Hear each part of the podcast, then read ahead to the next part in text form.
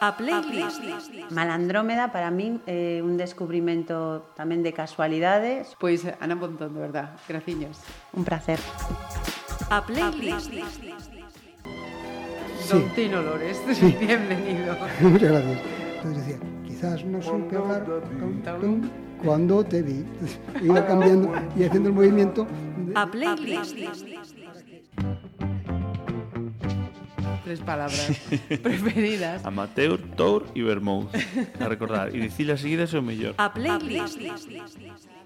Saudos, eh, temos con nós eh, a un Pontevedrés eh, con permiso do lugar de nacemento. Sí, sí. Isaac Subín, benvido. Hola, moitas gracias. Eh, imos a decir Pontevedrés, eh, sí. escritor, traductor, eh, profesor, investigador mm, cal de todas estas eh, facetas tira máis? Mm, Todos todas un pouco. É bonito porque así vas cambiando e non te aburres do, do anterior, non? un pouco que facer, claro, non? Que dicen algúns. Sí. E a máis, eh, premio da crítica de narrativa galega este ano correspondente ao uh -huh. 2016 por eh, non hai outro camiño, non? É eh, decir que eh, o, a mesma convocatoria mm, na que levou eh, Aramburu o, o premio en castelano polo libro Patria. Sí, sí. Uh -huh. eh, como se recibe un premio así, Isaac? Pois, eh, pois mira, mi grande alegría para min foi que tamén o gañou, que en Euskera gañou uno eh, Kirmen Uribe, uh -huh. que é un dos autores vascos os que xa teño traducido o, o galego. Uh -huh. Entón foi unha feliz coincidencia que celebramos xuntos cando o pou, os poucos días que, que nos lo dixeron e estábamos os dous en Barcelona, uh -huh. eh, pudemos xuntarnos e, e comentar o, a feliz coincidencia de que eh, nos desen o premio uh -huh. da crítica obra. Hai, hai que decir que temos aquí a, a Isaac uh, Subin eh, casi de, de, de, de casualidade, ¿no? O collemos eh, de, de, de casualidade porque está ah, agora mesmo a unos, uns días aquí en, en Pontevedra en marcha para, para Euskadi de, de novo. Sí, bueno, vivo en Sheffield, en Inglaterra, uh -huh. e sempre me busco algunha excusa para cada mes e medio, cada dos meses para pasar por casa, eh, ver os pais, os amigos, comer un pouco, beber un pouco e eh, cambiar de aires outra vez. Cargar pilas, vamos. Aí está, sí, sí, Ajá. sí. Mira, eh, contanos o de Isaac eh, Xubín. Porque sí. o apelido é, é outro, non? Sí, eh, eu chamome Isaac Fernández Fernández.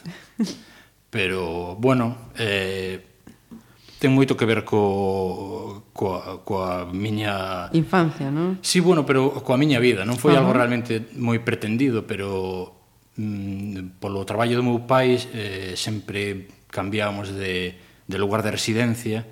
Eh, digamos que o único elemento da miña vida que o que eu podía chamar casa era eh, a casa natal da miña nai en Xubín, no Concello de Oleiros eh, onde íamos pasar as, as vacacións de, uh -huh. de verán entón, pois, cando comecei a escribir no tempo do instituto pois eh, deuse a oportunidade de publicar un poema na, na revista do equipo de normalización lingüística do instituto eh, bueno, eh, nese momento en que ia publicar algo foi na primeira vez en que pensei sobre o meu nome eh, e bueno, naquela época eh, non sei se xa se vendera eh, a casa de Xubín non? o sea, eu perdera a única referencia física que eu uh -huh. podía eh, chamar Ten. casa non? a única referencia física que foi común ao longo de toda a miña vida uh -huh. eh, entón pois poñerme ese nome, ese topónimo como apelido era pois como unha forma de facer un homenaxe e tamén pois de de reter uh -huh. un pouco pois o o que foi aquel lugar para para ti. Para min. Uh -huh. Nacido en Coruña. Eh, logo eh, marchas Nací na Coruña, pero os meus pais vivían en Espinosa los Monteros. Estábamos vivindo en Espinosa los Monteros, ao norte da provincia de Burgos. Ajá. Uh -huh. Eh, E bueno, mm, o meu pai é fillo de migrantes galegos en Bilbao eh, e el tivo esta situación na que os seus pais marcharon, decidiron eh, que a familia marchase toda de volta a Galicia, entón el ten como esa espiña de ter nacido nun lugar do que non se lembra nada. Uh -huh. Entón, claro, el deuse decatar de que a min me ia pasar o mesmo, que ia nacer nese, nesa vila na que probablemente nos marcharíamos, e como así foi os poucos anos, Entón, eh, eles os meus pais querían que eu nacese en Galicia.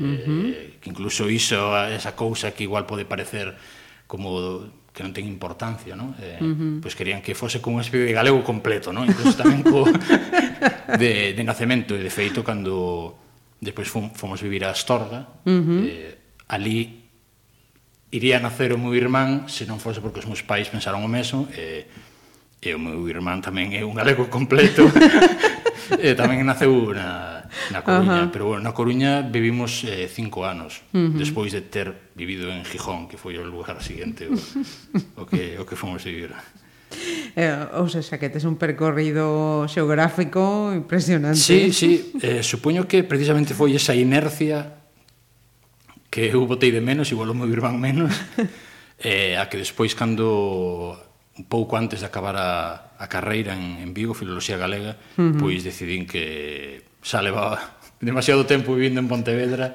e foi xa cando fun vivir a, a Bilbao a estudar euskera. Uh -huh. eh, Isaac, facemos eh, unha primeira paradiña no teu percorrido musical nesta, sí, sí, nesta sí, sí, playlist. Sí. E, e contame, cal é esa selección? Pois mira, precisamente por todo isto que che conto, eh, a escolla é sementeira uh -huh. de Fuxan os ventos. Eh, por qué? Pois porque non sei, igual ás veces as memorias na nosa cabeza mm, quedan grabadas de forma un pouco especial ou ás veces un pouco como queremos, no? pero eu sempre lembro cando subíamos o SEAT 124 eh, e o meu pai xa estábamos todos preparados para, para viaxar e o meu pai sempre puña sempre lembro un milladoiro e eh, fuxan os ventos entón esta canción que era a primeira da, daquela cinta, daquela cassette de Fuxan os Ventos, lembro que como como a introducción da viaxe, non? Veña. Uh -huh. Comeza. Po, comeza, comeza todo dixe ata chegar a, a, a Galicia. Perfecto, pois pues, eh, comezamos entón con Fuxan os Ventos.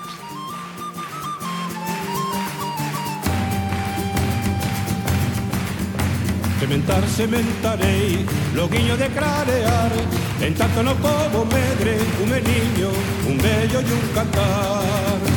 Sementar, sementarei, loguiño de clarear En tanto no povo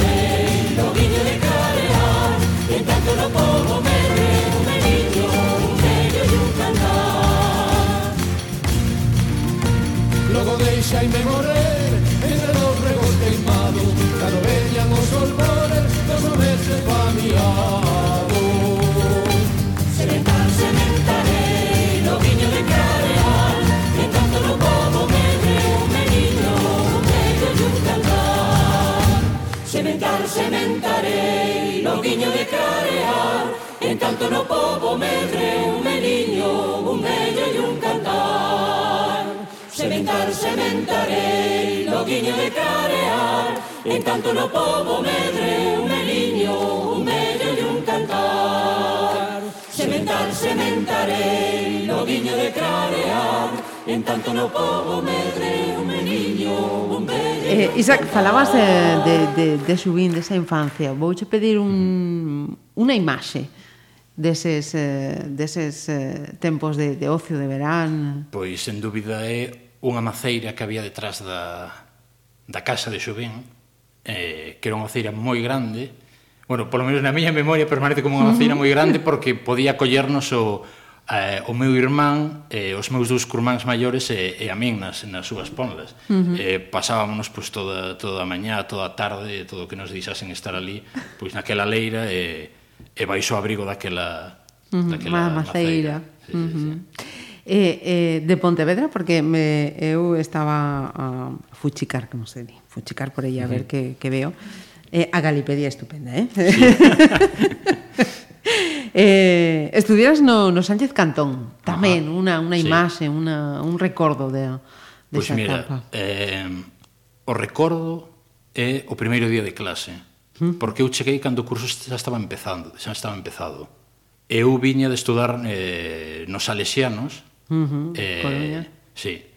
Eh, e bueno, re, eh, recordo a sensación pois pues, de entrar, de, no, como creo que cando de todas as veces que cambiei de, de domicilio, de vivenda, foi a vez que foi creo que máis eh, traumático, non quería empregar esta palabra tan, pero creo que sí que foi Ajá. eh, máis traumático, non? porque era, era maior, eh, ahora non te sabría decir exactamente os anos que tiña, pero sobre 13, 14, uh -huh. eh, Entón, claro, de súpeto cambia todo o teu ambiente, todo, recordo as, as paredes do colexio diferentes, uh -huh. eh, todo era moi moi diferente, ademais xa acababa de empezar o, o curso xa estaba empezado, xa no, sentía como que realmente estaba fora de lugar por completo.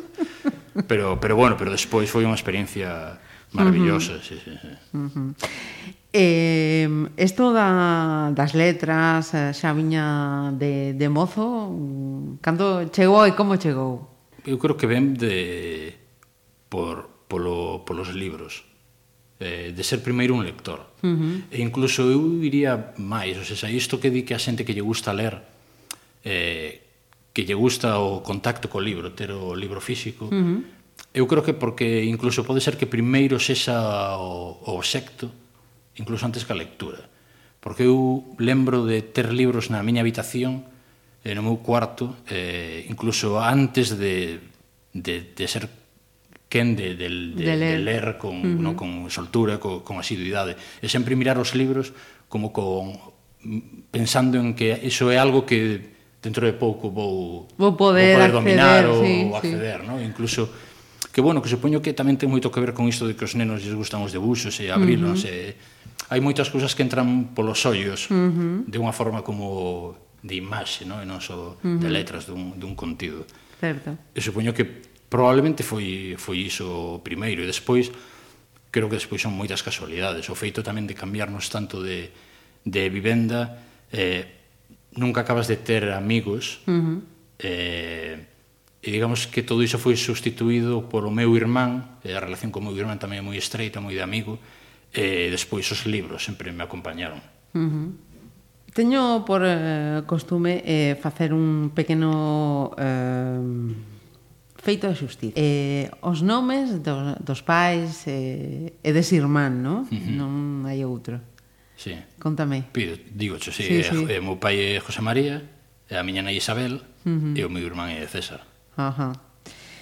Eh, que, como levan, vou atrás así no, sí. no tempo, como levan isto de, de ter o fillo e o irmán así tan longe? Pois o meu irmán agora non está tan longe, porque o meu irmán agora está vindo en Londres. Ah, mira. Entón, eh, estamos a dúas horas de tren, Eh, e bueno, creo que precisamente por iso para os meus pais creo que probablemente sexa como algo que alivia, non? Porque canto menos saben que eles dous están xuntos, están xuntos e podense chamar por teléfono eh, eh, mm. Sí, bueno, eh, ao principio como calquera tipo de, de separación eh, sempre supón eh, unha, unha mágoa ou, uh -huh. ou algo que hai que superar, ¿no? ou que mirar uh -huh. dende outra perspectiva. Sí, ou pensar que será por pouco tempo. Ou pensar que é por pouco tempo.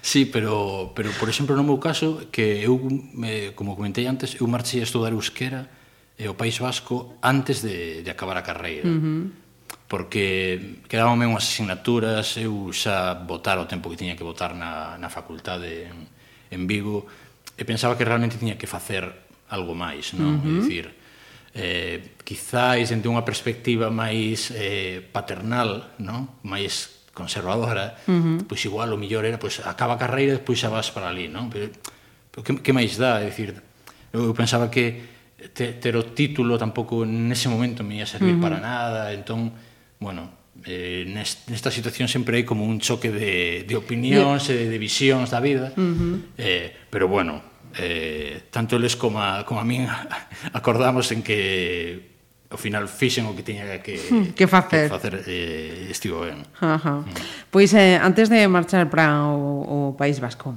outras eh, selección, Isaac. Eh, pois eh, o País Vasco, algo relacionado co País Vasco, sí.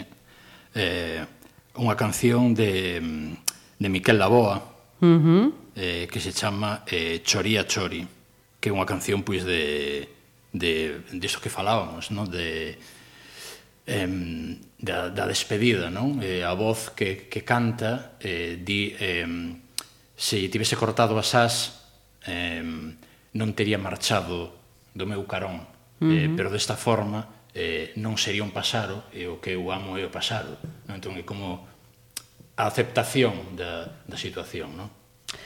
Eh, no, no será una canción que comienza así como es Dida Betito. No, da, no. Da, da, no, mm. esa es que son... esa é de Ertzainak. Ah, ah sí. aí está, aí esa está. é eh, Aitormena. Aitormena. Sí, sí, sí. sí, sí, sí, esa sí, é moi sí. bonita tamén. Oh. Ah, vale, pois pues ahora me axudas a, a escribir Pero de verdade que, que tamén ten que ver co Claro, es que o, o decide o, sí, sí, sí. o explicar, o, sí. o, o bonito de da canción de desta canción popular eh, é que é tan sinxela que vale para calquera situación que sexa como de despedida ou de aceptación. Uh -huh. ¿no? Aí estamos.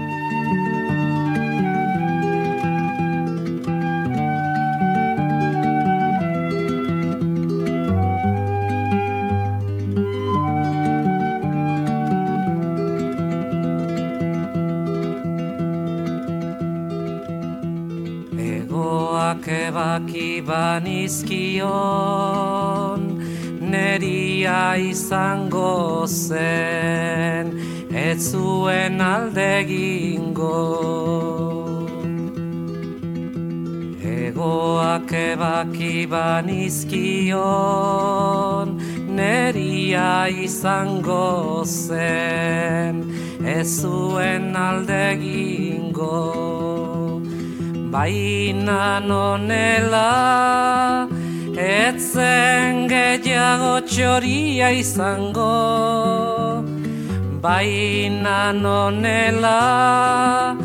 Etzen gehiago txoria izango Eta nik txoria nuen maite. Eta nik txoria nuen maite Egoak ebaki banizkion Neria izango zen Ez zuen alde egingo. Baina nonela Ezen gehiago txoria izango.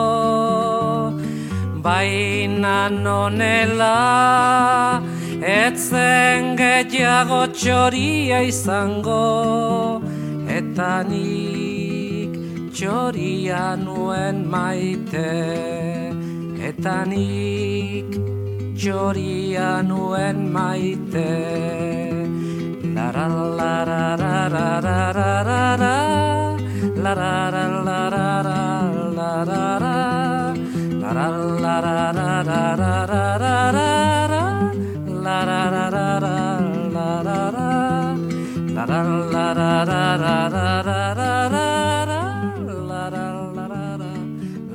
Pois eh, eh estamos a no, no País eh, Vasco. Eh, por que Euskadi, Isaac? Ben, eh, eu estaba estudando filoloxía galega, unha filoloxía románica, eh, e o que quería era, en certa forma, completar o meu currículum. Uh -huh. eh, ver algo novo, facer algo diferente. E, bueno, mm, alegremente ocorreuseme que o máis diferente e máis cerca que podía topar eh, era, era o euskera e, uh -huh. e a cultura vasca, non? e o País Vasco. Entón, eh, fun para ali eh, e realmente pois, foi unha a todos os niveis foi unha experiencia maravillosa. Primeiro porque eh, efectivamente como filólogo fun quen de, de ver a filoloxía dende outra perspectiva. Non?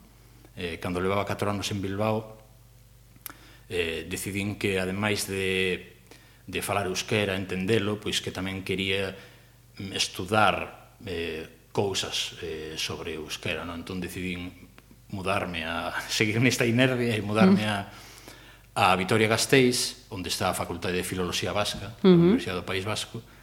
E bueno, estiven ali matriculado dous anos, pero a miña intención non era para nada ter a titulación da carreira, senón, bueno, eh, ir a un sitio, e a, ir ás clases, escoitar eh, pois, calquera tipo de tema relacionado co, co euskera e coa cultura vasca desde unha óptica máis eh, académica, uh -huh. máis formal que, que a Academia de Lingua que ia dous que ofrecía... días, dúas horas uh -huh. o, o día. Uh -huh. eh, E, bueno, efectivamente, pois comprobei que hai outra filoloxía, non? Que para calquera que estuda unha filoloxía románica pois como por exemplo a materia que pode ser Historia da Lingua, non é nada atractiva no, no sentido de que poucas preguntas hai que non podamos atopar unha resposta sobre a orixe do, do galego, no? ou uh -huh. incluso do, do latín, se me apuras.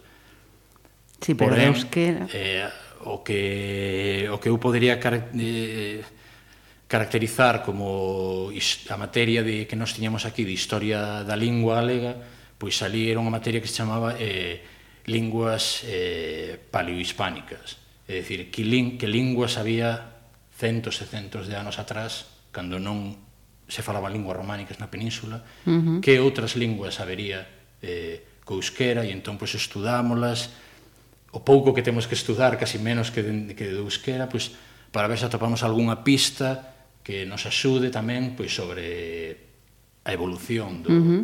do, do euskera. Entón, É o mesmo a filoloxía con todo o que implica, pero dende unha perspectiva completamente diferente, unha uh -huh. lingua illada e da que hai poucos textos eh, antigos. Uh -huh. eh, eh, unha pregunta que empezo tempo que eu estive en, tamén no, no País Vasco. Onde mm, podemos, se se pode situar esas eh, orixes do, do, do euskera? Iso é unha pregunta sen resposta. sen resposta aínda. Hai moitas teorías, pero hai, pero decilas ou enumerar calque Uh -huh. calquera delas é... Eh... O que eu escoitara da, dos países nórdicos que... Mm, sí, aparte son todas como moi diferentes tamén uh -huh. pues eso, incluso hai xente tamén que relaciona co bereber eh, Onda? incluso xente que, co armenio uh -huh. eh, pero bueno eh, é eh, moi difícil eh, uh -huh. responder a estas e falalo e escribilo eh? pois mira, eu sigo dicindo que que é unha das linguas máis fáciles que pode aprender calquera persoa que, Toma. do noso, por suposto, o, das, o, da, o de fácil e difícil é como viaxar, é dicir, mm. eh, Moscova está lonxe. Bueno, se vives en Pontevedra, como... sí, se vives en San Petersburgo, non está tan lonxe. Mm. eh, pois isto é o mesmo, cando ti accedes a unha lingua tamén depende de, de que lingua ves.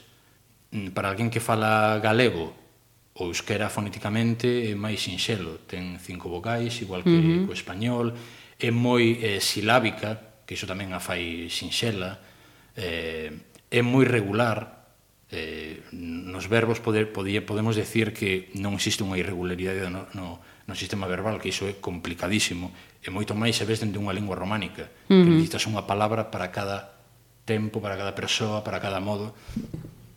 Eh, que cousas ten complicado? O único que considero que é complicado do euskera que eh, o verbo vai ao final. Uh eh, -huh.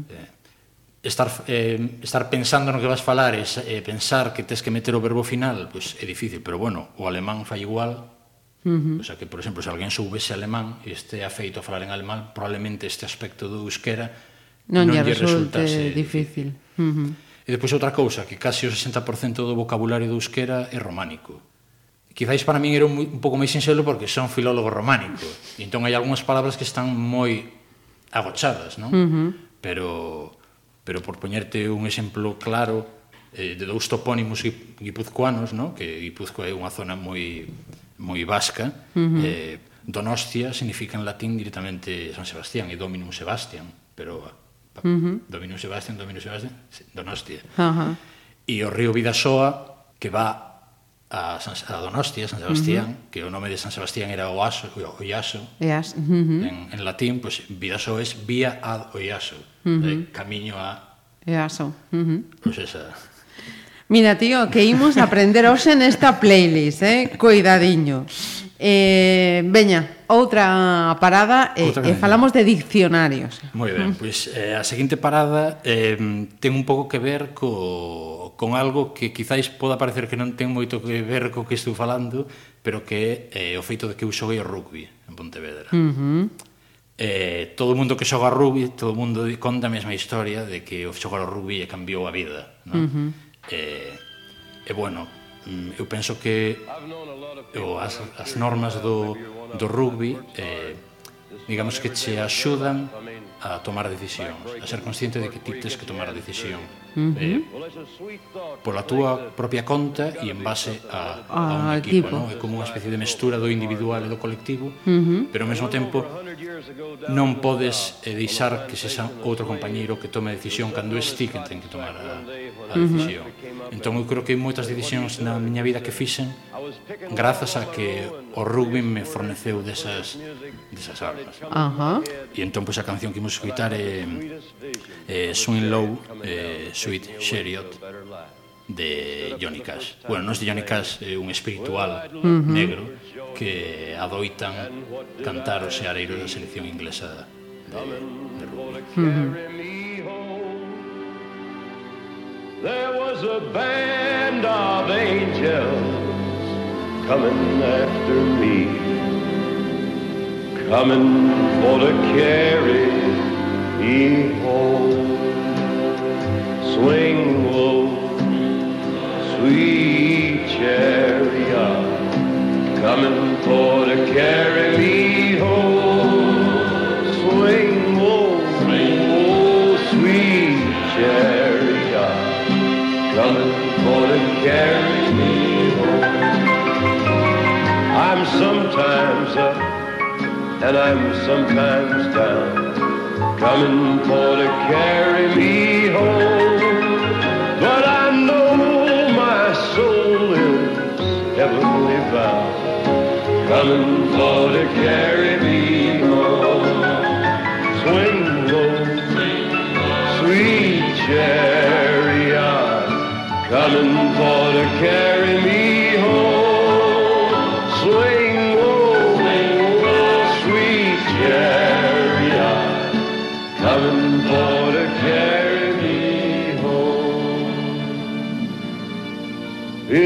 get there before I do, coming for to carry me home. Tell all my friends I said I'm coming too, coming for to carry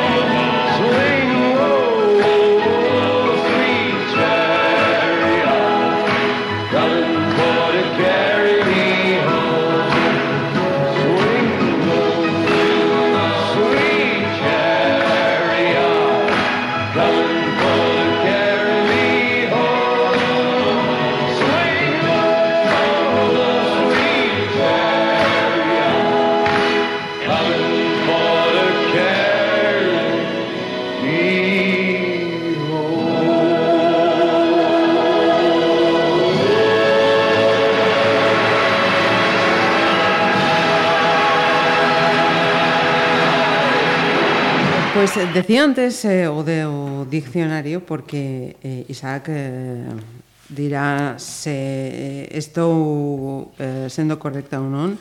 Eh, eres autor mm, do primeiro ou, ou do único diccionario galego-euskera, euskera-galego?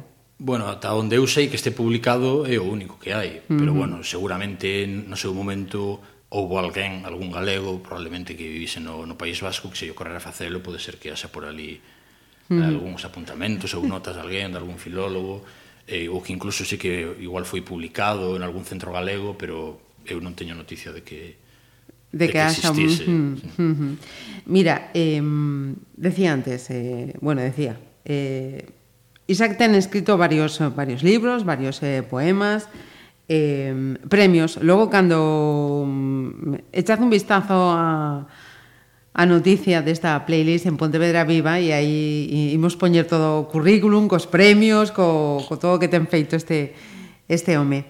Eh, escritura ou traducción? Eu creo que é o mesmo. Sí? Sí. Eu pensei que ibas a decir todo o contrario. Pois non, eh, eh, eu, polo menos dende a, quizáis porque eu fago, para empezar, porque eu fago eh, traducción literaria. Uh -huh, sí Eh, entón, cando ti estás traducindo eh, calquera obra literaria, eh, sempre xorden eh, dúbidas, eh, situacións nas que tes que decidir. Uh -huh. non? E é nesa decisión onde a alguén que, por exemplo, lle gusta escribir, eh, pois é onde ten a súa opción para meter algo eh, de sí. No texto. Na obra, uh -huh. non? partindo do, da base de que non, lóxicamente non existe nunca unha traducción exactamente literal, precisamente nesa, nesa, nesas diferenzas é onde alguén como a min pois, temos a oportunidade pois, de deixar a nosa pegada e de, de seguir creando. Non? Uh -huh pero bueno, xa simplemente o que a nivel de, por exemplo, cando traduces unha novela, un poema, da igual. Eh, ás veces dice, para, para ser traductor de poesía hai que ser poeta sí e non. O que hai que ser como mínimo é un moi bo lector de uh -huh. poesía, pero é que acontece o mesmo co un traductor de novelas. Se alguén quere traducir unha novela, se lle quere dar o ritmo na súa lingua, eh, a cadencia, ten que ser tamén un, un lector, un uh -huh. bo lector. Non é necesario ser un novelista, pero é que incluso pasa se alguén traduce eh, manuais de frigoríficos. É dicir, tens que estar acostumado tamén a feito a unha linguaxe, uh -huh. eh, a uns tecnicismos, é dicir, ao final ven sendo o mesmo. O que pasa que poñemos ás veces o eh, o ollo ou poñemos a, o matiz nas cousas como que parecen máis non sei, elevadas, pero uh -huh.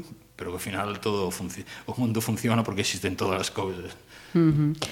Eh, una eh, traducción mm, da que te sintas eh, especialmente orgullosa de decir mm, desta? Xa, home, sen dúbida, tempo de exilio uh -huh. de Joseba Serranendía eh, por moitos motivos pero non só polo feito da traducción en sí do traballo, sino porque Joseba Serranendía eh, pois é en parte un dos motivos polos que eu tamén me, me, me reparei no, no euskera, non? E, e decidín eh, ir a estudar euskera, uh -huh. eh, porque, bueno, non era só Sarri, era eh, Cortatu, Neo Garría, Miquel Laboa... Uh -huh. Parecía como que había moitas cousas no País Vasco que xiraban eh, ao redor da figura deste, deste poeta, e xa basaron en día que ao mesmo tempo pues, o feito de que estivera exiliado fora, pois pues, igual eu tamén de alguna forma inconsciente veía como eu, eu entendo eh, de que escribe este, este, este home. esta persoa, no? uh -huh. este home de, da, da distancia, da viaxe. Eh, entón, cando me propuxeron traducir a Tempo de Exilio, eh, por certo, unha escolma que fixo el mesmo das súas obras. Uh -huh. eh, pois foi como non sei, a culminación de, de, no, de todo o meu traballo co, co euskera, non? O sea, pa parecería como que eu fixen todo o que fixen para que se dese esa, esa, esa situación, eu, eu poder chegar a ser como a voz galega de, de, uh -huh. de Joseba Sarnendía. E a máis eh, premio, eh, a se digo bien, Echepare, Echepare. de traducción. Pois sí, eh, o Instituto Echepare eh, do País Vasco, que é o que se encarga de, do cuidado da lingua e da cultura vascas, eh, da súa difusión e promoción, eh, pois eh, comezou un premio, pois, eh, o premio Chepare de, de traducción, uh -huh. a obras eh, traducidas en euskera a outras linguas. Eh, pois, a primeira edición, pois, tiveron a ben concederlle o premio a, a unha obra en galego, no? que, bueno, inda que fose Joseba Serronendía, tamén se presentaban outras, outras obras traducidas a outras linguas, por suposto, de autores tamén esenciais da, da, da literatura vasca, linguas tamén, a linguas tamén, o sea, linguas moi potentes, como o xaponés mm. ou, ou o ruso. Eh, e bueno, os, os vascos pensaron, eh, tiveron eh, a feliz decisión de, pois, de concedernos a nós, e eh, a min, mm. e a editorial, e, e a nosa lingua e a nosa cultura, pois, a primeira edición do, do premio. Do premio. Mm -hmm. eh, cuarta selección. Pois a cuarta canción debería de ser eh, Forever. Uh -huh. De? De Stratovarius. Contame isto, isto. é unha relación miña co, pois co, co meu irmán. Eh, unha das, eu que, creo que aparte de xogar o fútbol, eh, subir aquela maceira cos nosos curmáns, eh, Manuel e Manuel Rubén, eh, o que facíamos de Sarema e Seu era escoitar música, música heavy. eh, vivíamos na Coruña daquela, eh, E bueno, escollo esta canción porque era unha canción que tamén lle gusta moito a, a miña nai, uh -huh. eh, porque aparece medio es, agochada na novela non, non hai outro camiño.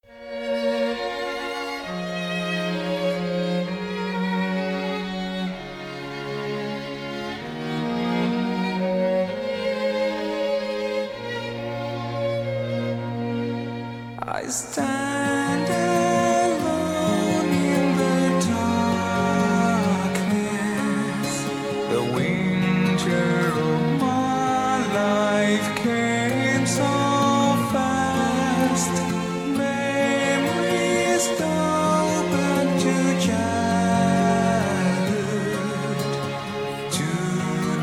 I still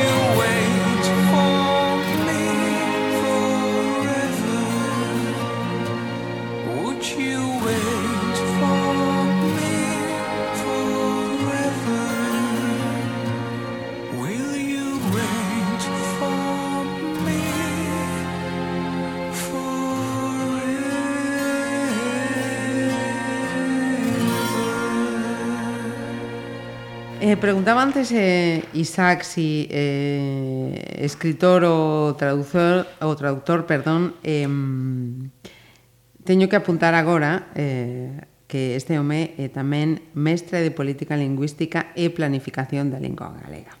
Entón, eh, pongo outra dualidade. Profesor ou investigador? Ben, moi ben. Isto, antes que dixo, eh, O malo da, da Galipedia, Wikipedia, é que ás veces hai cousas erros, que dan... Eh? Non erros, ah. pero confusións. Vale. Por exemplo, cando, cando di que son mestre, refírese a que teño un mestrado ah, ah, ah, ah, ah. sobre ah. este tema. Vale, vale Alguna cousa Eu xa física. te estaba a ver xa, diante xa, xa, xa. dos fun profesor, alumnos... fun lector de galego Ajá. e de cultura galegas na en Cork. En Cork.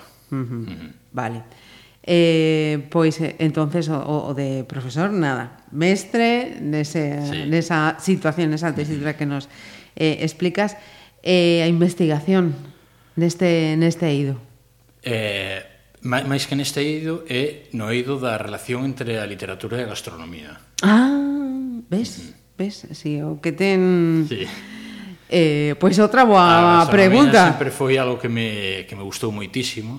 Eh, Quizáis eh, fose polo feito de, de ser consciente de que o feito de, de vivir en diferentes lugares pois que comíamos cosas diferentes. entón, pois, eh, ao mesmo tempo, con esas cousas diferentes, pois fanse tamén cousas diferentes eh, eh, ao redor da mesa, cousas que teñen o seu significado eh, a hora de, de comer, non só o que comes. Eh, por exemplo, É verdade que adoito comentar que o que é o sistema de colocarnos nunha mesa, o que antes se consideraba a cabeceira ou a uh -huh. presidencia, pois que iso, eh, iso está cambiando. ¿no? Pois, normalmente eh, a persoa de importancia na mesa, chamémoslle normalmente nas casas o pai, mm, sí. eh, e como funciona, eh, sentaba no que era cabeceira, Pois iso agora cambiou, agora a cabeceira da mesa, o lugar importante da mesa é o lugar dende onde mellor se ve a televisión. Porque é algo que xa forma parte do, do noso feito de, de comer e de alimentarnos. Uh -huh. eh? A mirande parte das ocasións está encendida e, por suposto, o lugar dende onde mellor se vexa uh -huh ese novo personaxe que interactúa con É o privilexiado. Bueno, que interactúa, non sei como se se a interactuar é o verbo, pero ese é o lugar eh, privilexiado, en que é un recuncho Sí, sí, contra a parede e a porta. Sí, sí, sí, sí, sí. Sí, señor. Eh, porque eh, este tema, a, a relación literatura e gastronomía, eh, é o tema da túa tese. Sí. Está rematada xa no, no, ou ain... empezando. Comezou o 2014. Sí, sí, pero iso sempre Ainda... empeza. vale. Sí, sí. Uh -huh. A verdade é que nese aspecto un dos problemas de, de facer moitas cousas é que é difícil centrarse en cousas que requiren de moita intensidade durante moito tempo. Uh -huh. E unha tese de doutoramento require moito tempo e moita intensidade durante... Uh -huh. E, durante eh, porque, máis de, de, de que fontes bebes para esta tese? A, a, a, o que encendeu a faísca de todo foi eh, Álvaro Cunqueiro, uh -huh. que xa era unha persoa que, que, en que funcionaba moito na súa literatura, en todos en todo o seu mundo, a gastronomía, uh -huh. a gastronomía galega concretamente.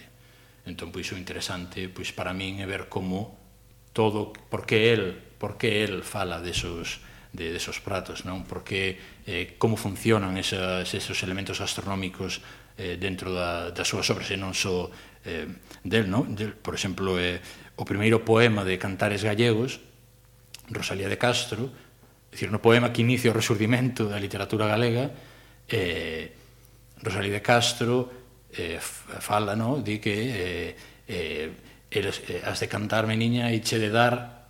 O sea, ela, eh, eu sentinme aludida, eh, teño que cantar, e esta voz, esta voz que me di que teño que cantar, o que me promete é que me dou comida. Uh -huh. As primeiras estrofas é comida.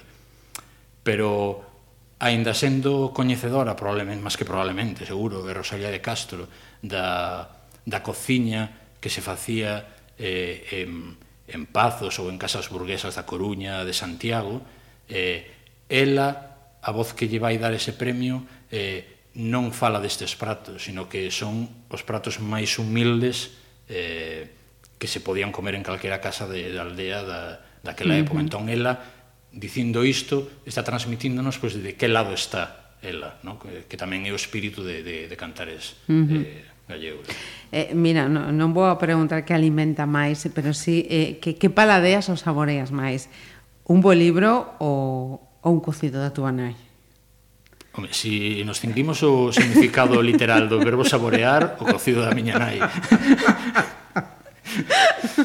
pero creo que vou dicir unha cousa, creo que queda esa diferencia así eh, a bote pronto, mm. eh, o libro é unha cousa como máis eh, túa. Eh, eu o que da miña nai non mo plantexo sen a miña nai sen o meu pai. Mm -hmm.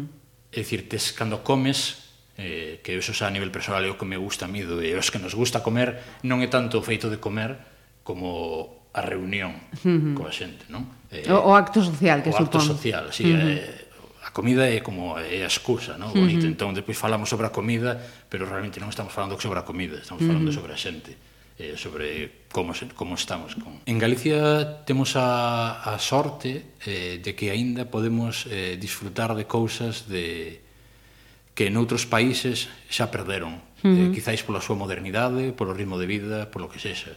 Eh, pero eu supoño que iso de reunirse á mesa para celebrar é eh, eh, completa totalmente universal. Eu agora vivo en Inglaterra e a xente normalmente cando fala de Inglaterra é bastante injusta cando fala da, da súa gastronomía. Uh -huh. eh, Inglaterra é un país superpoboado eh, que ten unha extensión moi, moi, moi, moi inferior á extensión de España. Ten moitos máis habitantes. Dalle de comer a esa xente. É dicir, e sobre todo nas circunstancias que se desencadenaron ali eh, pois dende hai 300, case 400 anos coa Revolución Industrial. Uh -huh. Imaginade que Galicia, en vez de ter case 3 millóns de habitantes, tivese 10 millóns de habitantes. Pois xa vos digo eu que o marisco e a carne boa non sería tan accesible, uh -huh. eh, nin tan eh, habitual, cotía, frecuente. habitual como, uh -huh. como é agora. Uh -huh e claro, todos estas, estos, estos parámetros sociais tamén influen, ¿no? E, si, por uh -huh. suposto que existe unha cociña tradicional inglesa, unha gastro, teña a súa gastronomía. Que pasa? Que se producen unhas circunstancias sociais que non a fan accesible a todo o mundo. Uh -huh. Estamos aprendendo, non?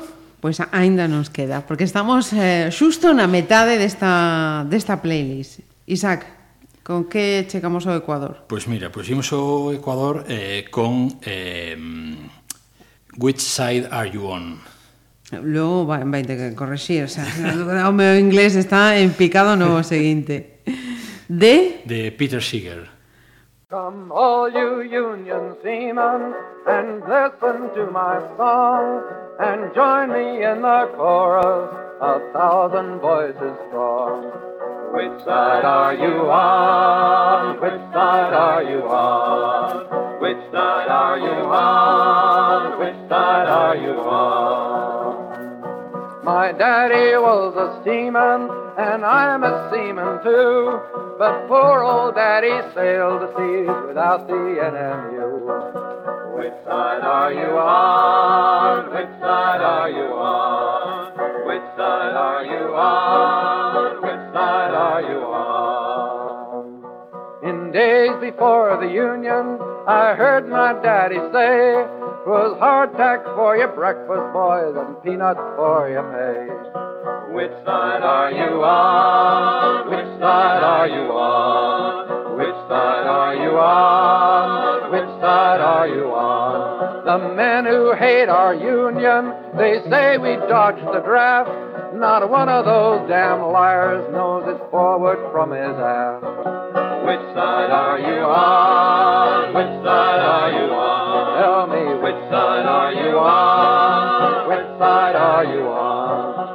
We were out in convoy, they sat there picking bones. And for every lie, a Union man has gone to Davy Jones. Which side are you on? Which side are you on? Tell me, which side are you on? Which side are you on? So all non-union seamen who listen to my song, unite with us, fight side by side, and make our union strong. Which side are you on? Which side are you on? Tell me, which side are you on? Which side are you on? Fun coa, coa canción, coa selección, sen, sen preguntar eh, por qué e quen, porque mm, penso que foi a primeira vez que escoitei a Peter Seeger.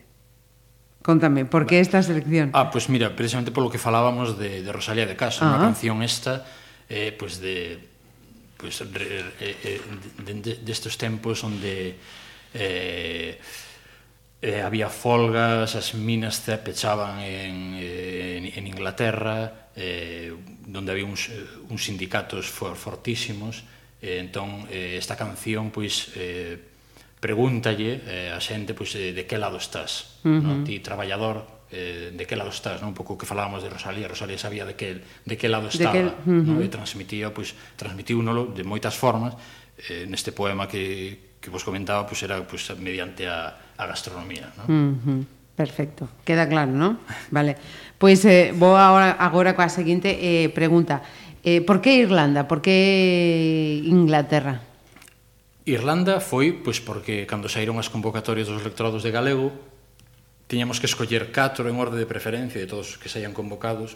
Uh -huh. E eu, se non me lembro mal, pedín nesta orde eh, Oxford, Cork, País Vasco, Universidade do País Vasco en Castells, uh -huh. e eh, Birmingham.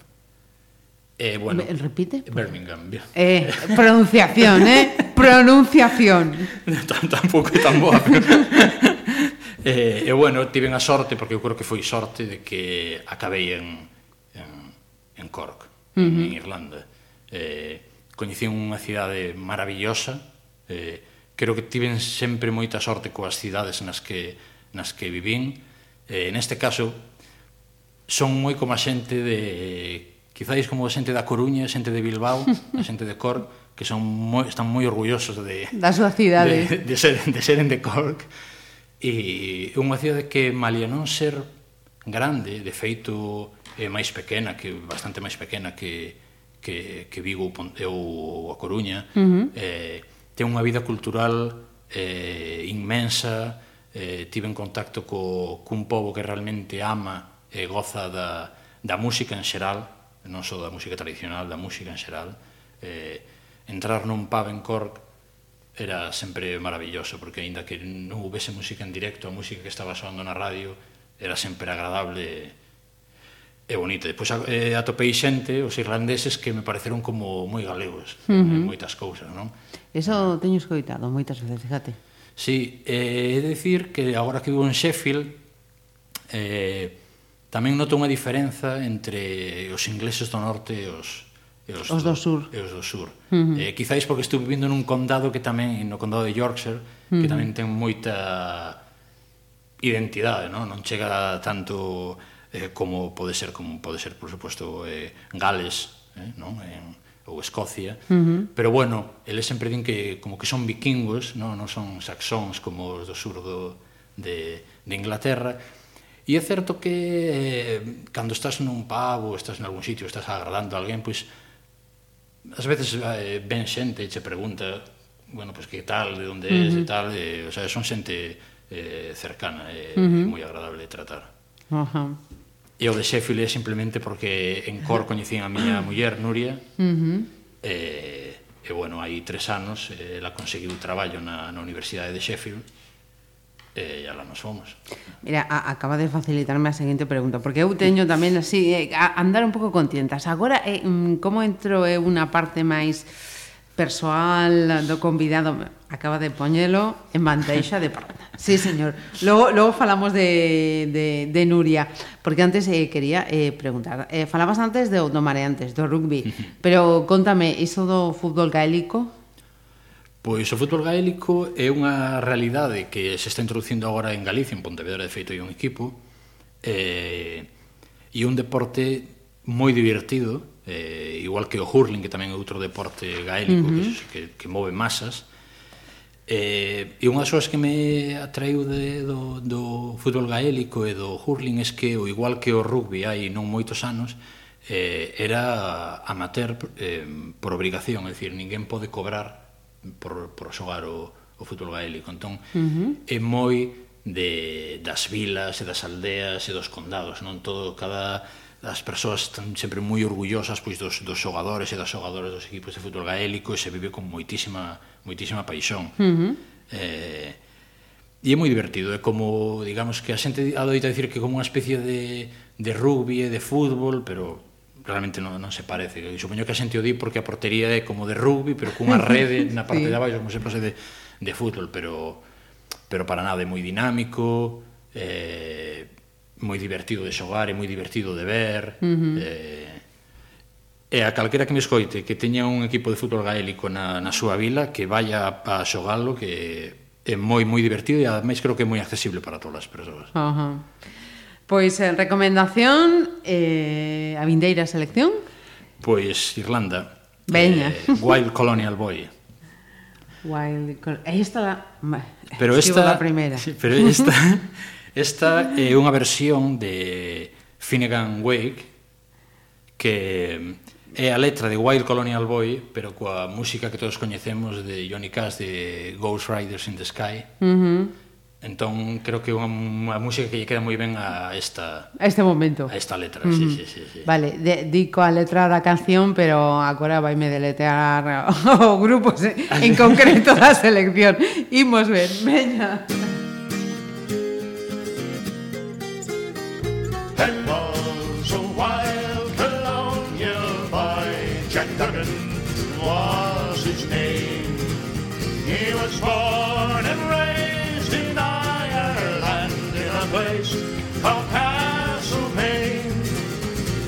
Was his mother's only son, his father's pride and joy. And dearly did his parents love the wild colonial boy. At the early age of 16 years, he left his native home and to Australia's sunny shores he was love.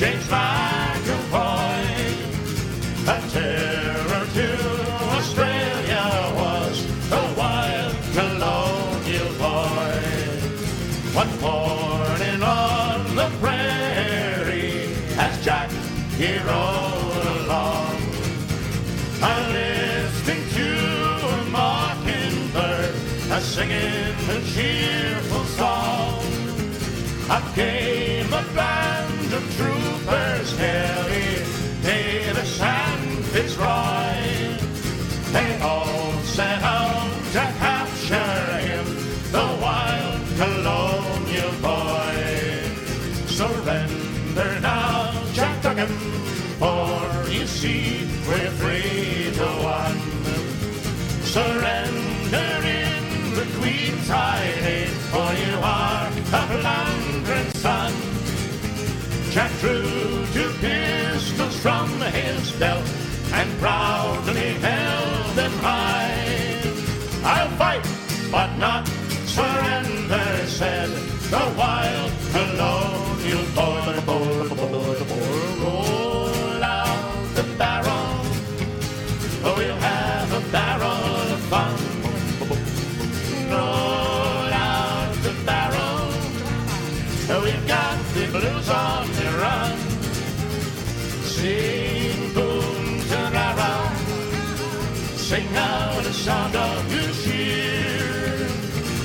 the time to roll the barrel, now's the gang's all gear.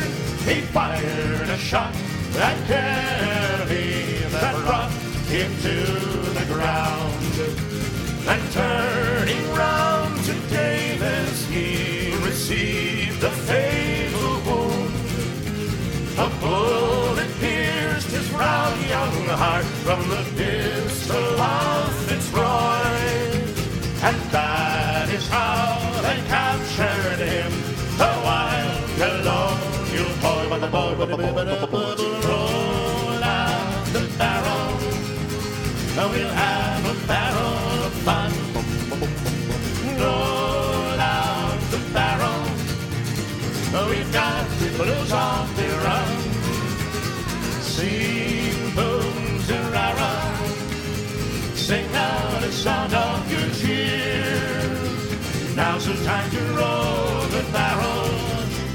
the gangs on here. There was a wild colonial boy, Jack Duggan was his name. He was born and raised in Ireland in a place called Castlemaine. He was his mother's only son, his father's pride and joy. And here he did his parents' love, the wild colonial boy. Nomeaba antes a Nuria. Un nome eh, moi inglés.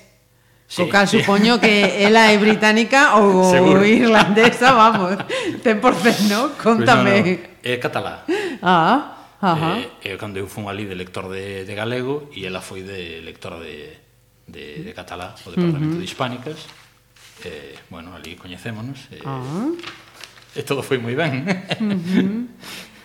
eh, Esto eh, está a ser una, una mixtura eh, eh, extraordinaria. Eh, todo ese percorrido xeográfico da, da infancia de, de Isaac, eh, ese marchar de novo o, o País Vasco, eh, Irlanda, eh, Inglaterra, que Cataluña. Eh, Cataluña só polo de Nuria ou hai tamén algún no, afondamento? No, no, a verdade é que non eh, antes de coñecer a Nuria estive un par de veces en, en, en Barcelona e en Sabadell. Eh, pero bueno, non non, non fora o foco de mm. ningún dos meus intereses así ata... ni lingüísticos, ata ni no, literarios, no, no. ni... Eh, bueno, o simpático é precisamente que despois de vivir cinco anos, casi seis en, que viví en Irlanda, uh eh, a xente dicíame, ah, oh, carai, pois despois de tanto tempo indo en Irlanda, seguro que todo un nivel de inglés, eu, eu en Irlanda aprendí en catalán. Pero tamén foi porque eh, no departamento de hispánicas en Cora uh -huh. acontecía algo que non acontece en todos os departamentos de hispánicas, que era uh -huh. que por algún motivo eh, porque isto, cando viste que ali, xa funcionaba así, eh, cada un falaba a súa lingua. Anda. É dicir, eh, os galegos falaban en galego, a letora de portugués en portugués, os españoles en español. Entón, eh, digamos que eu xa dende o inicio xa me afixen o, o, o catalán, xa uh -huh. acostum, eh, afixenme a escoitalo, a entendelo, e, bueno, ao final, pois é tamén unha riqueza porque con pouco que te botes un pouco para diante, pois ao final, cando escoitas moito unha lingua tamén... Uh -huh podes falala. Eh, neste momento, eh, Isaac, eh, non podo eh, evitar facer unha, unha pregunta. Estamos a, a falar eh, de letras, de cultura, uh -huh. eh, de identidades, ¿no? Eh, eu non entendo por que eh, cando a, a cultura, esa, esa riqueza cultural que, que temos eh, aquí en España, por exemplo, uh -huh Irlanda, eh, Inglaterra sí. e outros países tamén poden decir eh, lo mismo. Eh, eh, elementos, eh, identidades que poden servir para unir este nestes momentos eh, o dende hai tempo servindo para, para dividir e para separar. Eu non penso que estén servindo para separar. Mm, contame, por favor, ya. sí. Eh, de feito, creo que máis ben, ben penso que, que máis ben é o, é o contrario, é, é, é, é o revés. Eh, creo que o que estamos vivindo agora eh, sería sería demasiado doado eh, dicir que, que, por exemplo, todo o que está acontecendo agora en Cataluña que ten que ver con, con isto. Quero dicir, eu, por exemplo, contemplo de unha, pros, de unha perspectiva moitísimo máis ampla. Para empezar, eu poñería en contacto co, tamén co, co subimento do, do 15M. Uh -huh. Dicir, o feito do, do 15M, eh, Podemos, é un movimento, máis aló de que podas estar de acordo ou non con el, que eh, reacciona ante unha situación política establecida, eh, a grosso modo. Moitas cousas que nos veñen a algúns eh, xa dadas, non? por exemplo, cando se fala da, da Constitución, eh, pois eu non votei a Constitución, ainda que está uh -huh. votada, pois igual sería bo que, que de cando en cando estas leis, eh, estes marcos legais, pois tamén fosen renovados e, e, e actualizados. Eh, o, eh, tamén o poño en comparación co, co Brexit. A xente uh -huh. adoita dicir que é un movimento tamén como de corte nacionalista e, bueno, inda que en algunhas campañas eh, sí que se esgrimiu e se empregou determinadas eh, temas ou motivos que pudiesen ser de corte quizáis nacionalista, creo que non está o, o, o nacionalismo por medio eh, detrás eh, uh -huh. detrás diso. Eh, entón eu sinceramente eh, eh, creo que que calquera xente de calquera persoa do Estado español debería de, de viaxar a Cataluña eh, se viaxase a Cataluña eh, cos ollos eh, sen presuizos que bueno, esa é outra historia, ademais, porque eu de, agora eu coñezo bastante ben en Cataluña, por exemplo, hai moitísimas cousas que se contan en Catalu de Cataluña que son eh, non é que sexan medias verdades, que son completamente mentira. Uh -huh. eh, é dicir, por exemplo, eu incluso a moita xente lle tiña que o, o tema o que se di de que non de que non che falan en español, que ás veces eu incluso lle teño que insistir a xente que me pode falar en catalán. Uh -huh. Que me estén escoitendo, que entendo e que o podo falar, bueno, pues, como son de fora, por acaso. Pues, pues, eh, no. Entón, eh, todo este tipo de cousas de, de, das escolas que se impón, é que é a mesma cousa daqui, eh, Eh, eu penso que agora mesmo eh, o que acontece en Cataluña é que é unha sociedade eh, moi madura, moi madura, eh, e que mm, reacciona pois eh, da súa forma, por decirlo de alguna forma, o que o que tamén outra xente está reaccionando dentro do estado de, do, do estado español. Pero eu non creo que sexa eu, eu, eu creo que no tema de das linguas e das culturas Eh, para empezar, dificilmente me, alguén me pode dicir eh, unha frontera onde, acá, onde tamén sexa unha frontera cultural. cultural. É dicir, eso non pasa nin aquí en Galicia con, con Portugal, con Asturias, con León e Zamora, non pasa en Cataluña onde en, en Perpiñán falan catalán, na Franja eh, tamén falan eh, catalán que Aragón, eh, Entón, eh, é máis ben ao revés, non? Por exemplo, eh, por que os escoceses poden eh, facer un referéndum, no? que ás veces se fai ese tipo de comparación. Uh -huh. Pois, bueno, os escoceses, entre outras cousas, o poden facer porque o país, o Reino Unido, acepta que existe un pobo escocés. Digamos, e entón por iso teñen un parlamento. O sea, é, digamos que vai de abaixo arriba. Na cuestión, sin ser un abogado, pero creo que o que digo é certo, uh -huh. eh, no Estado español é o revés. Digamos que eh, é o Estado o que permite que haxa un Parlamento galego e o que haxa un Parlamento catalán e un Parlamento asturiano. Uh -huh. E entón, tampouco recoñece que exista un pobo galego, ni un pobo catalán, ni un pobo asturiano. Entón, o poder, como sempre, ne, nesta, neste, neste, neste país, vai de, de, de arriba a baixo. a baixo. E ten moito que ver con algo que se ten dito, que eu defendo, que é que eh, neste país, e que vais un pouco duro dicindo, pero creo que históricamente é o que aconteceu, eh, non sei como dicirlo, os, os, os, os menos capaces cada 50, 60, 70 anos matan ou expulsan os que os que son os que, os que deberían de ser a elite, uh -huh. ¿no? Creo que xa vai sendo hora de que de que a xente que que se considera de calquera lugar eh, ten que selo con ollos realmente críticos e, e de ver que, que se estivo facendo, non? É dicir, eh, non somos tan bellos. Eh, os meus tíos pegábanlles por falar galego. Uh -huh. O sea, como se pode dicir que que se está impoñendo o galego ou que somos os que o que igual nós ou outros e podemos estar utilizando eso como arma cando sempre fomos o obxectivo de de desas desas armas, non? Eh, moi densa esta última pregunta, eh? eh? eh de moita reflexión. Eh, imos facer entón outra paradiña, veña. Pois, pois mira, precisamente, pois, eh, Corrandes de Exili, de Lluís Llach E, bueno, pois, é, pois é, a letra fala pois, de, do, do exilio, no? do, cando eh, a guerra civil eh, remata, eh, pois, os exiliados eh, cataláns, republicanos que estaban replegados en Cataluña, pois cruzan eh, os Pirineos, eh, viaxan, uh -huh. eh, cruzan os Pirineos, pois, cara a un lugar e un tempo e unha situación que, que, que lle descoñecida, pero que dende logo saben que non, non será agradable. Hmm. Una nit de lluna plena tramuntaren la carena lentament sense dir res. Si la lluna feia el ple, també el feu la nostra pena. L'estimada m'acompanya de pell bruna l'aire greu com una mare de Déu que han trobat a la muntanya. Com una mare de Déu, l'estimada m'acompanya.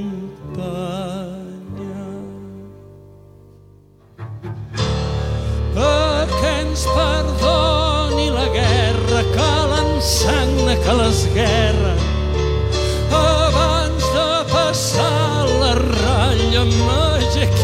la terra i la carono en l'espatlla. A Catalunya d'així el dia de ma partida mitja vida condormida l'altra meitat vingué amb mi per no deixar-me sense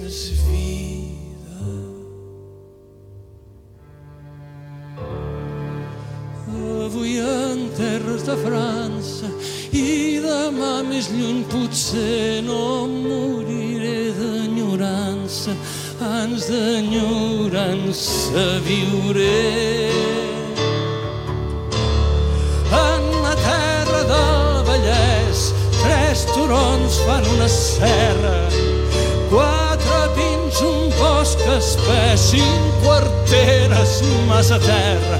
Com al Vallès no hi ha res que els pins senyeixin la cala, l'ermita dalt d'un pujol i a la platja un tenderol que bategui com una ala. Una esperança desfeta, una Senhor.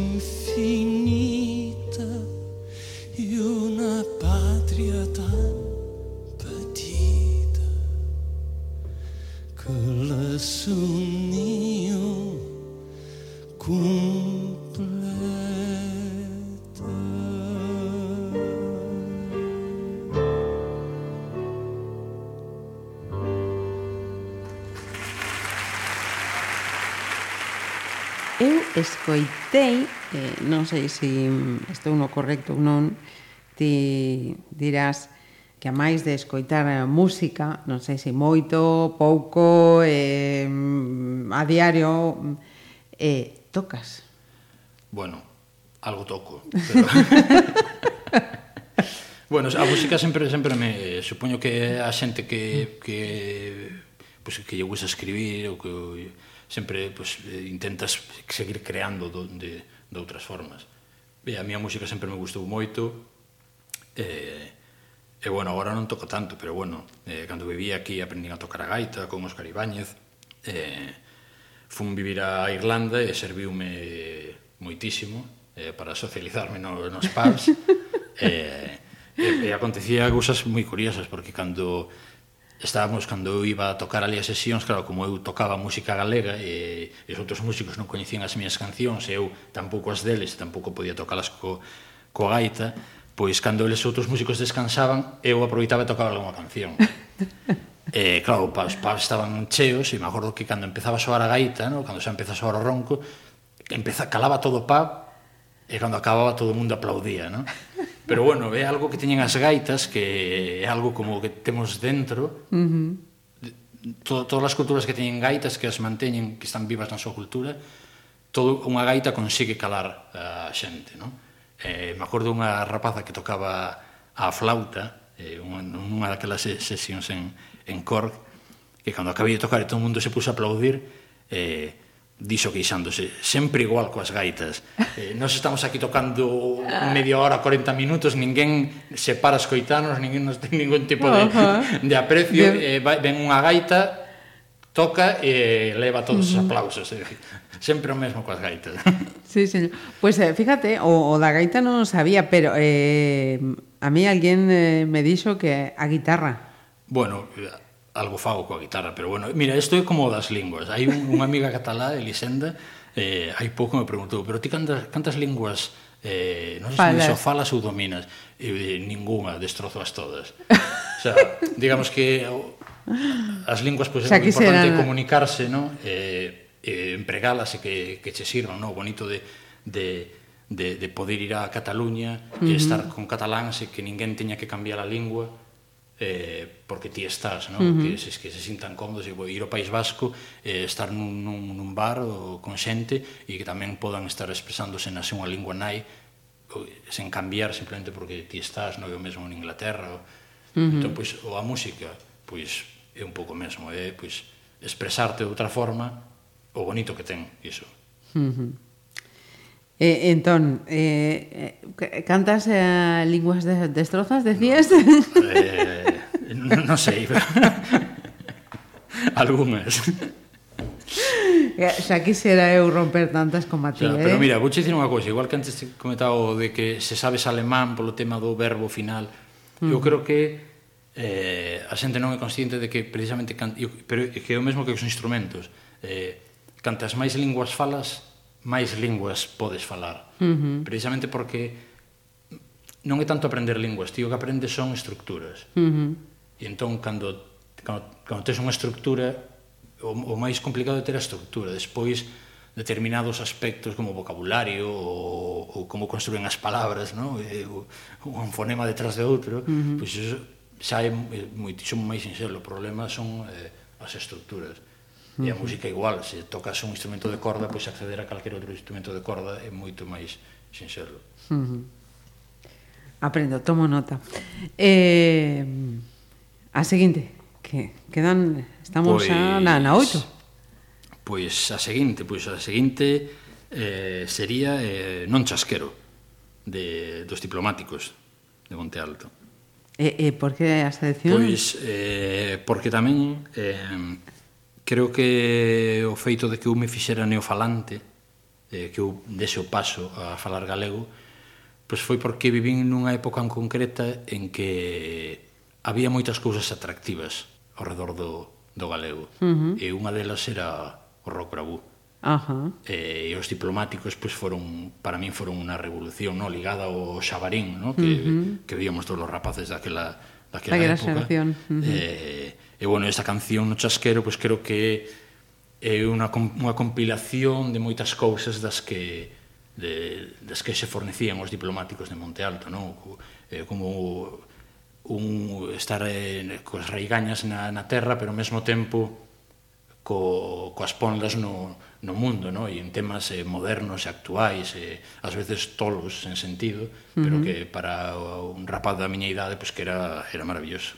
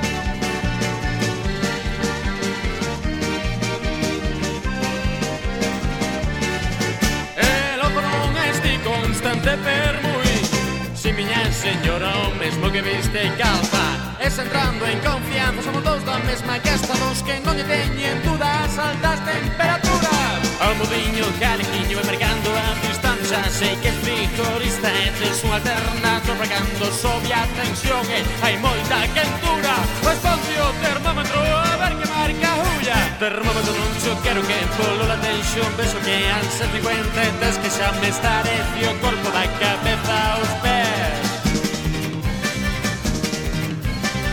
Debe ser 53 Este tío está cheve Debe ser 53 Este tío está cheve Case precisa refrigeración. Vamos. Hai pequenas si se venden as panecas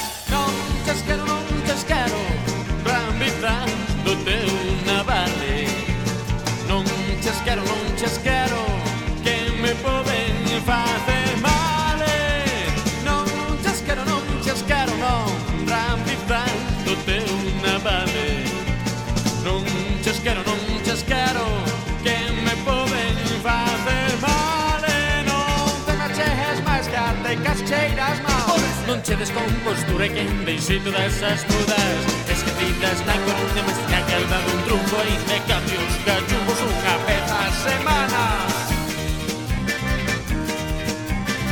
Pero conto non foi ben Que agrado franquei Pero conto non vou mal Que agrado franquei Para vir a xunta a min Para pola cara, para pola cara, para pola cara, jalopín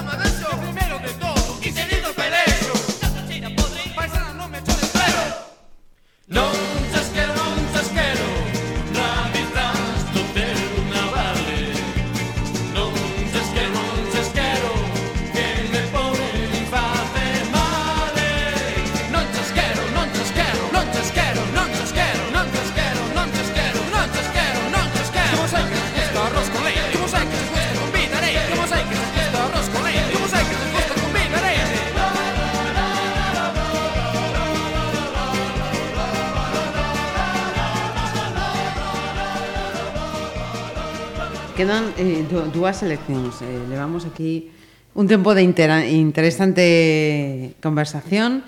Eh, eu quería eh, saber porque mm, desa Galipedia eh, falaba. Eh, escribe a selección a sección galega no proxecto plurilingüe Temps Obert 11.1. Sí. Iso é outra cousa que é unha media verdade, o sea, que dicir, o que está mal é que é pasado, era pasado. Era pasado. Foi, no? sí. Escribiu.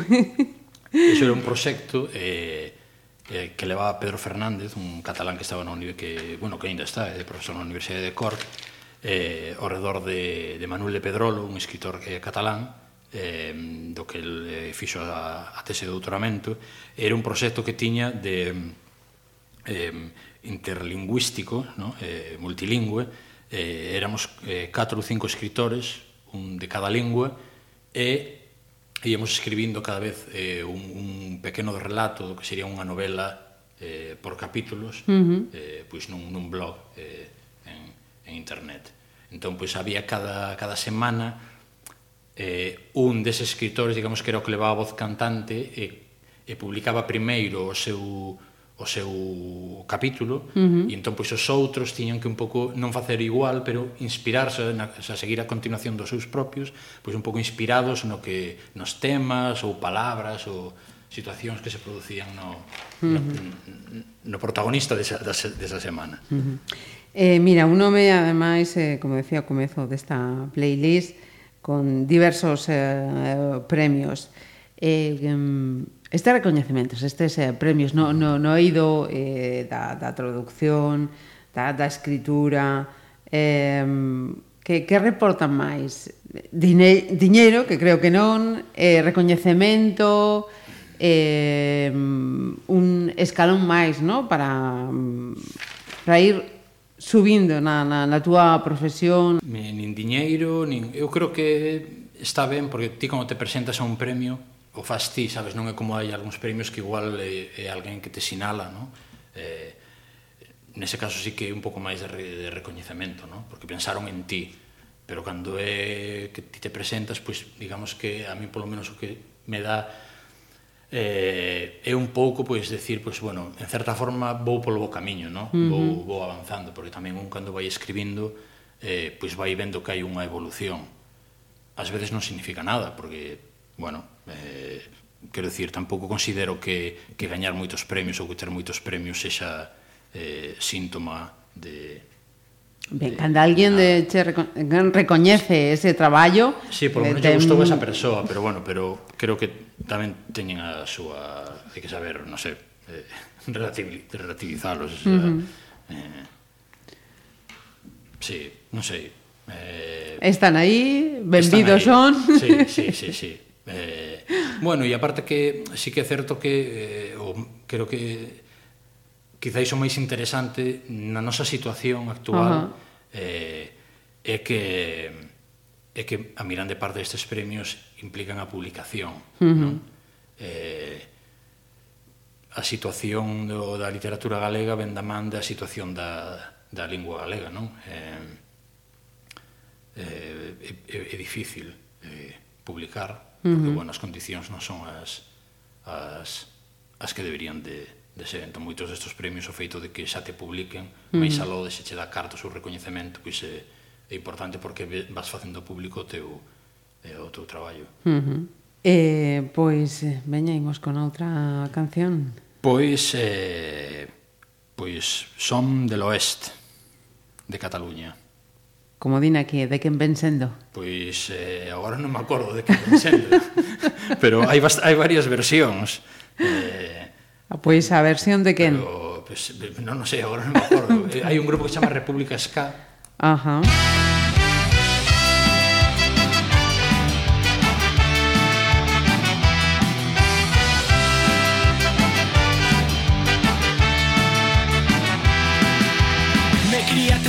Pagesos i carrinclons, homes que s'aferren a les seves tradicions, gent de terra i gent de foc. En una frontera on la mentida no hi té lloc, on es creuen els camins dels odis i els rencors i els destins de les nacions. Som de l'oest de Catalunya, la terra on es pon el sol, més enllà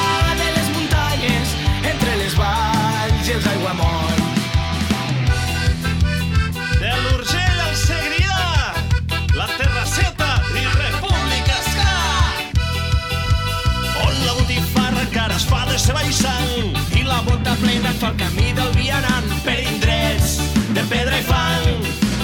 On el blau del cel és tot el que tenim del mar, penjat en l'horitzó un estel brillarà la fosca nit si el cel és clar.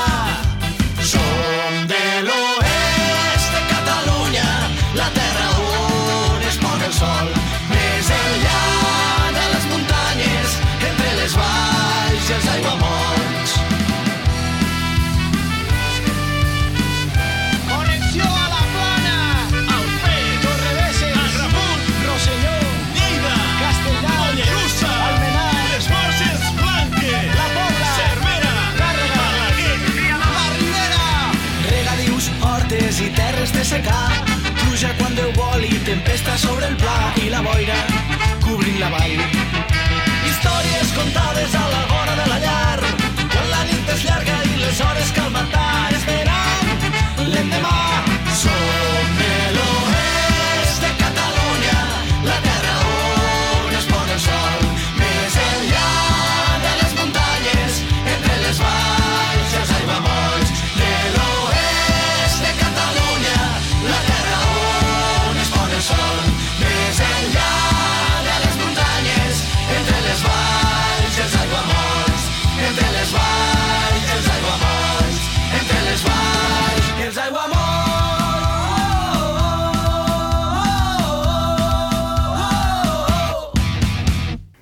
sí, precisamente sí, que falábamos de, de identidades, e unha das cousas que me gustou o, o chegar ao País Vasco, isto de Euskera, foi o feito de, de saber, eh, de coñecer pois o, o, o nome tradicional do, do País Vasco, non? en Euskera, Euskal Herria, que, Euskal. que, que significa a terra do Euskaro. Entón, eles fan o revés que, que pois, casi todas as linguas que, que coñecemos, no? que nomean a lingua polo lugar onde se falan, eles fan o revés, o sea, nomean o lugar pola lingua que, que se fala. Entón, claro, por lógica, eh, a palabra para decir vasco ou vasca eh, significa euskaldún, uh -huh. pero que literalmente significa que é aquel que fala euskara, non? Entón, a identidade eh, tradicionalmente, originalmente no País Vasco viría eh, pola lingua, non polo, polo sitio onde naciches. Eh, entón, claro, unha vez que podes falar vasco que é euskaldún, pois de súpeto eh, daste de conta que por outro lado é normal cando vives nun sitio e vives querendo ese sitio, porque eso tamén é outra historia, eh, xa és dese sitio.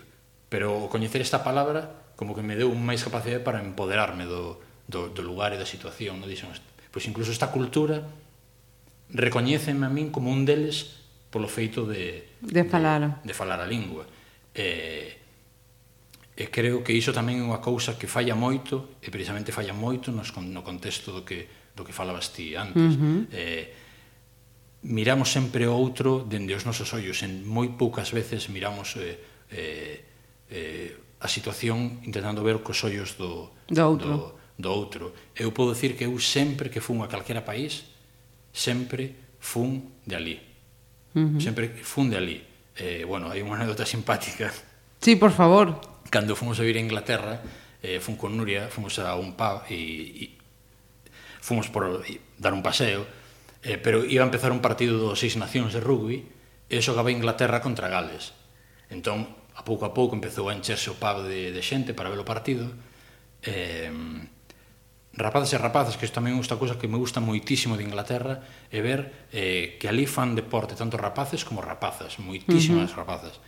Eh, E entón había unha persoa que non paraba de preguntar a todo o mundo a quen animaba, de quen vas, de quen vas, de quen vas.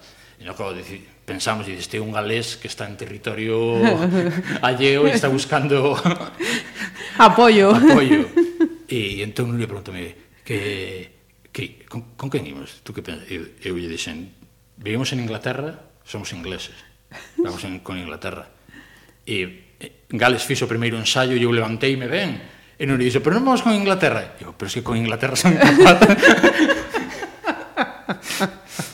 pero bueno, quero decir, creo que eh, mm. no noso contexto mm, bueno, e precisamente por iso pasan as cousas que, que pasan. Creo que eh, os que vivimos na periferia, as linguas da periferia, sempre fomos obxecto de, de burla pola nosa cultura, pola nosa lingua, eh, que poucas veces eh, se nos tratou realmente co, co, co, co respecto que deberíamos e, uh -huh. eh, e, bueno, eu incluso podo dicir que, que coñezo xente que vive en outros lugares non só da península, en outros países e que non lle gusta vivir nesos países entón, é moi difícil que ti te sentas cómodo ou ben nun lugar donde ti xa és o primeiro que non que non que, aceptas que, que, que, non, que non queres ser de ali uh -huh. non, entón, cando non queres ser de ali eh, e non queres que os teus fillos estuden catalán, que non saiban catalán, que non saiban euskera, que non saiban galego, pois, non sei, eu escutei unha vez dicir a un, a, creo que era un nixeriano que estudaba euskera,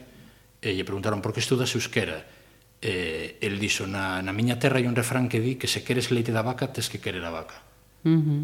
Entón, es, esa, esa actitude, entón creo que eh, moi, moitísimas das cousas que, que pasan neste mundo eh, precisamente porque se incumple xa esta primeira... Uh -huh. a máxima premisa. de, de comezo, sí. Mm. Eh, pois eh, xa a derradeira. Pois a derradeira eh, sería eh, Martín Larralde, de eh, Rupert Ordorica que creo que tes en estes días unha cita con Ordorica, ¿no? Eh, sí, sí, algo algo faremos no País Vasco polo de agora o deixamos así ou podemos adiantar? Creo que non se creo que non se pode adiantar moito, pero hasta hasta aquí está aquí está ben. Hasta aquí podemos ler. Sí, sí. Bueno, eh, o que se pode dicir é que eu participarei eh a semana que ven faixe unha homenaxe a Joseba Sarnendía en Iurreta, na uh -huh. súa vila natal. Eh, e bueno, eu son unha das persoas que forma parte pois do do do programa, pois da da da, da homenaxe que lle fai a vila a Joseba e esta canción Martín Larralde e a letra é de Joseba Sarnendía, eh, fala sobre un versolari uh -huh. eh, vasco pois, que foi acusado eh, dun asesinato, sei que injustamente, eh, na, na súa época, e, e moito tempo, no País Vasco francés, eh, foi condenado a galeras eh, e morreu en galeras. E entón, bueno, pois a voz poética fala pois que agora pois parece como que ninguén xa necesita un, un trovador que improvise mm, versos. Que es un pro... Eh, Isaac, de verdade, ha sido así casi de, de casualidade, pero un placer estar, placer estar contigo. Eh, coñecer a este Pontevedrés do mundo. Eh, penso que, que podría ser unha, unha boa definición.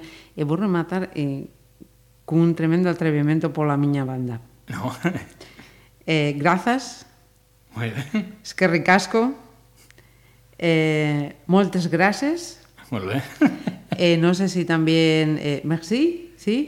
Merci, en català també, sí, sí. Ah. Merci, sí, sí. Eh, thanks. Very welcome. You are ah, really welcome. portugués. Portugués. portugués. Esquecía, esquecía o portugués que seguro tamén o falas. Bueno, non, non, non, non falo tanto. Outro día estive co, cos convidados de Yolanda Castaño que están na illa de San Simón uh -huh. e eh, eu teño ben, ben enferruxado. Moitas grazas a vos. Gracias, gracias.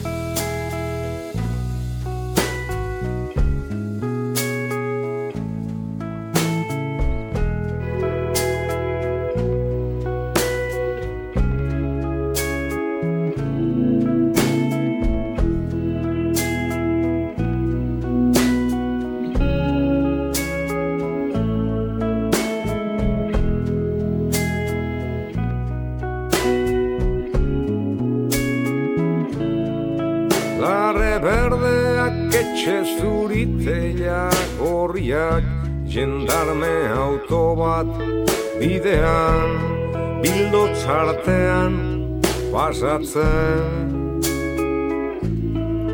Etxe elizetan otoitzak betiko otoitzak Neguko kearen antzera.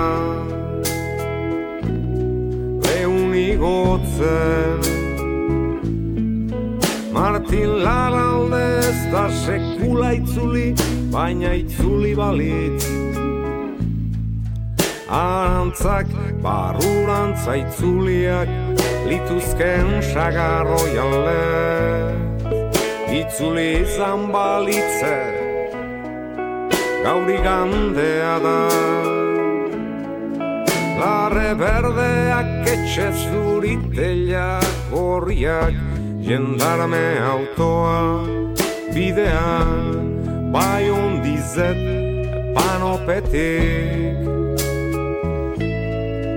Jendea familia erretratuetan bezala. Larritasuneaino perfumaturik Guarima erakutsiz doia mezeta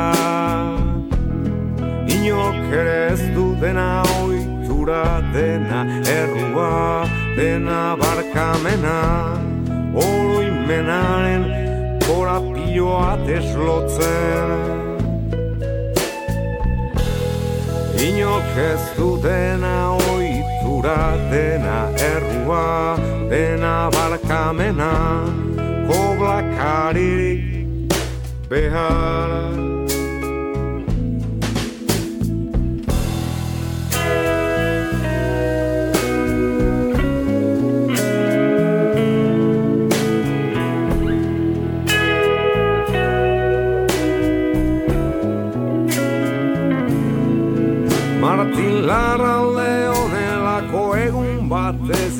hiltzen Galeretan begiak zabalik etzan da Zerua itxaso zikin bat da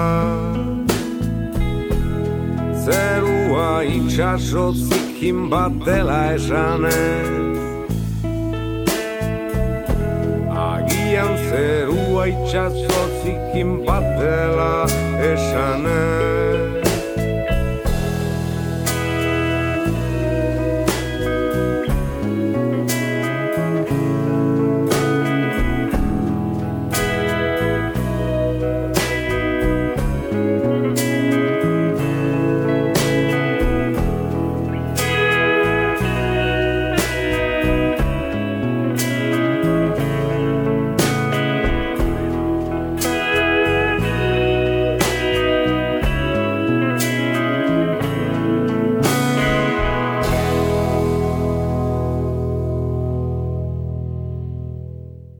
Playlist.